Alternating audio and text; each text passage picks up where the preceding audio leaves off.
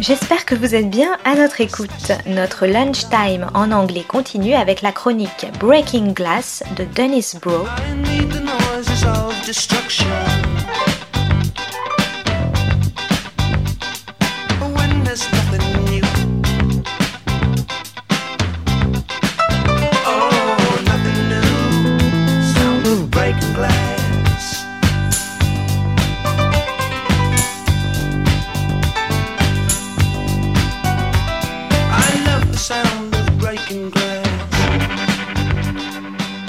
This is Broe on the Global Film Beat, Breaking Glass. Today's episode, Meet Juan Guaido, Capra's Depression era comedy replayed as imperial farce.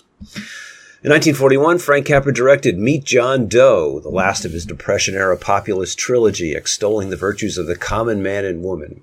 In this film, Gary Cooper, a down on his luck hobo, gets chosen by a newspaper magnate as the ultimate symbol of an America still ravaged by the economic failure of the stock market crash.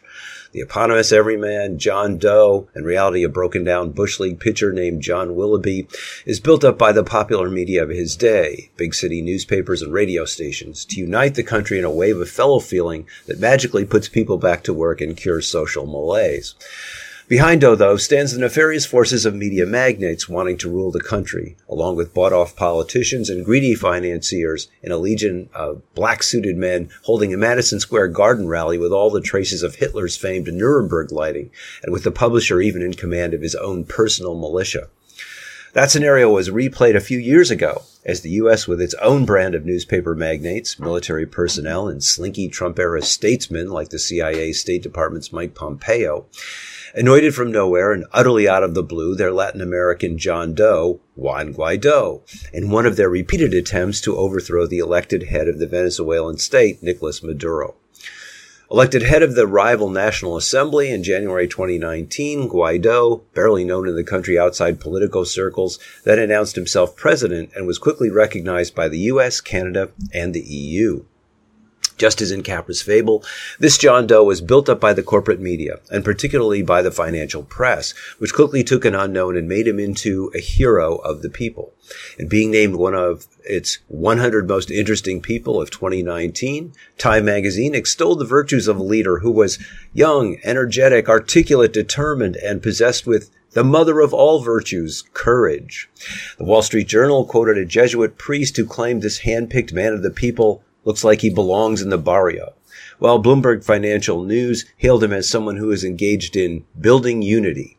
In Capra's film, John Doe struggles mightily to live up to the image that is created for him by the media, eventually beginning to believe he is the common man so fed up with his despondent situation that he will commit suicide on Christmas Eve, but who then believes in communitarian goodwill.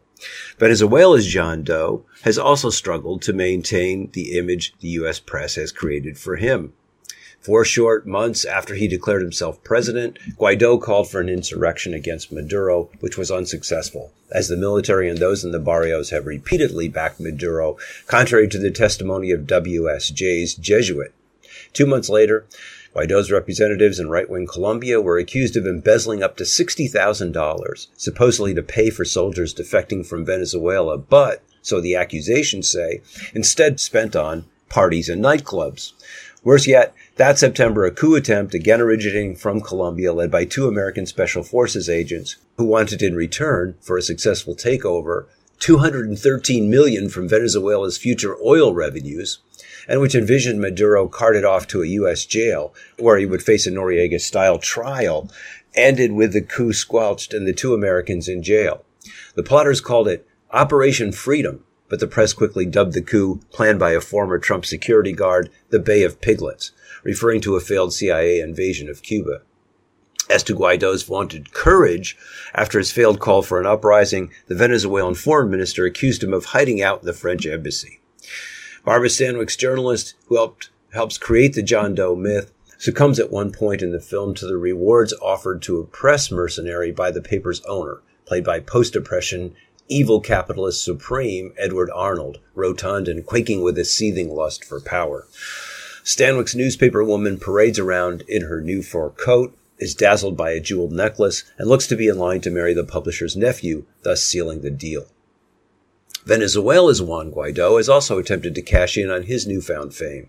The U.S. has handed control of Venezuela's bank accounts in the U.S. to Guaido, claiming that this theft of the money from Venezuela's oil revenues, which the country is in desperate need of, would, quote, benefit the Venezuelan people.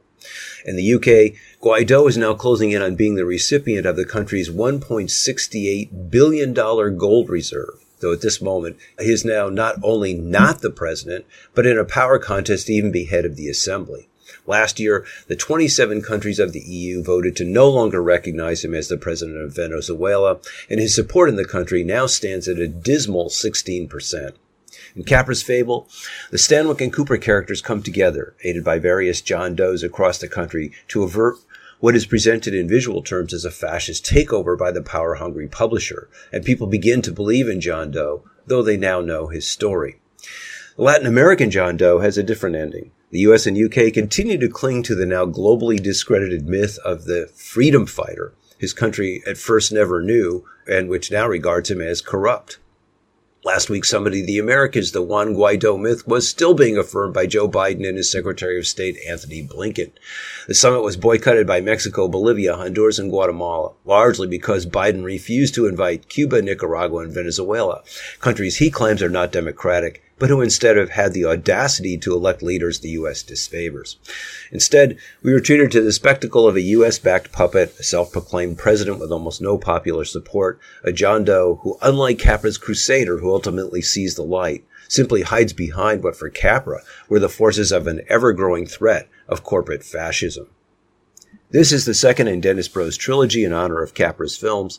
The first was Mr. Zelensky Goes to Washington about a phony populist. The third is the upcoming Mr. Caruso Goes to Town about a Republican developer turned California man of the people. And this is Broe on the global film beat, Breaking Glass. Oh, Dennis Broe is the author of Film Noir, American Workers and Post-War Hollywood, Class Crime and International Film Noir, and Maverick or How the West Was Lost. His current book is Hyper-Industrialism and Television Seriality, The End of Leisure and the Birth of the Binge. C'était Breaking Glass de Dennis Broe sur Art District. Très bonne suite de nos programmes jazzistique et artistique à notre écoute.